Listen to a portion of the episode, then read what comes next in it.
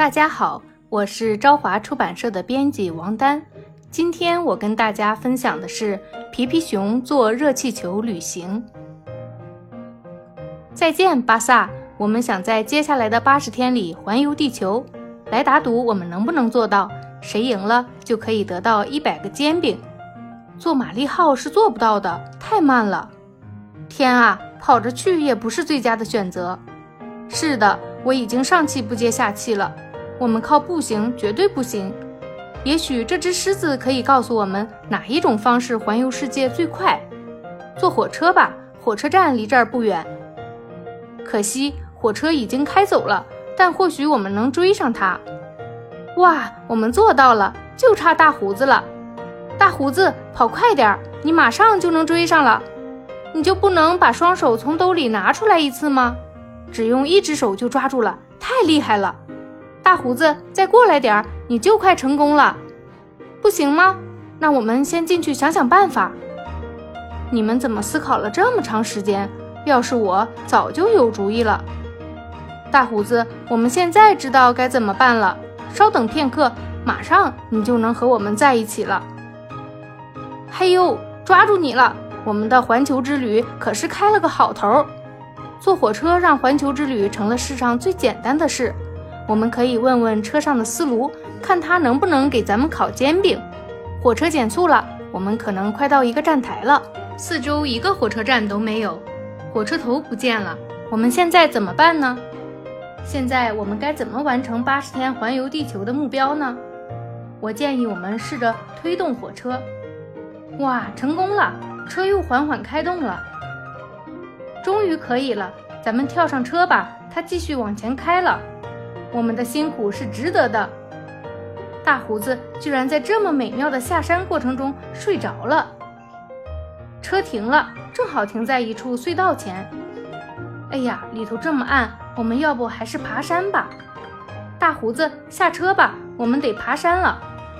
请问你的烟斗是堵住了吗？这座山可真高啊，都看不见山顶，而且很陡峭。也许我们可以找到一处不那么陡的地方。这里有一只毛，它怎么会在这儿呢？我也搞不明白，有一只毛却没有船。奇怪，这条绳子好像挂在很高的地方。皮皮，这条绳子系在一艘飞船上，我们爬上去看看吧。也许飞船可以带我们飞越这座山。佩勒，请你留意一下，大胡子是不是也一起上来了？大胡子，一起走，带不带上烟斗都得和我们一起去。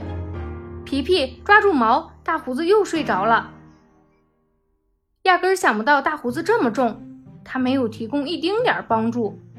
我放弃了，我们甚至不能把他抬过浴缸的边缘。我们干脆把他牢牢挂在飞船上吧。亲爱的朋友们，你们好，我叫奥托，欢迎上船。奥托，谢谢你。请问我们可以和你一起坐热气球飞越这座山吗？当然可以。这座山不是一般的山，而是阿尔卑斯山。你们爬山是不可能翻越它的。我们会经过巴黎吗？好想看埃菲尔铁塔。巴黎已经过了，现在你们只能好好欣赏阿尔卑斯山了。你好，雕，你累吗？欢迎和我们同行。不过，请你坐在气球上方吧，飞船上已经没有位置了。哇，能在这儿休息会儿真好，清风扫除了我的疲惫。阿尔卑斯山已经在我们身后了，我们现在飘荡在地中海上方。现在这风对我来说太强了，我还是继续飞吧。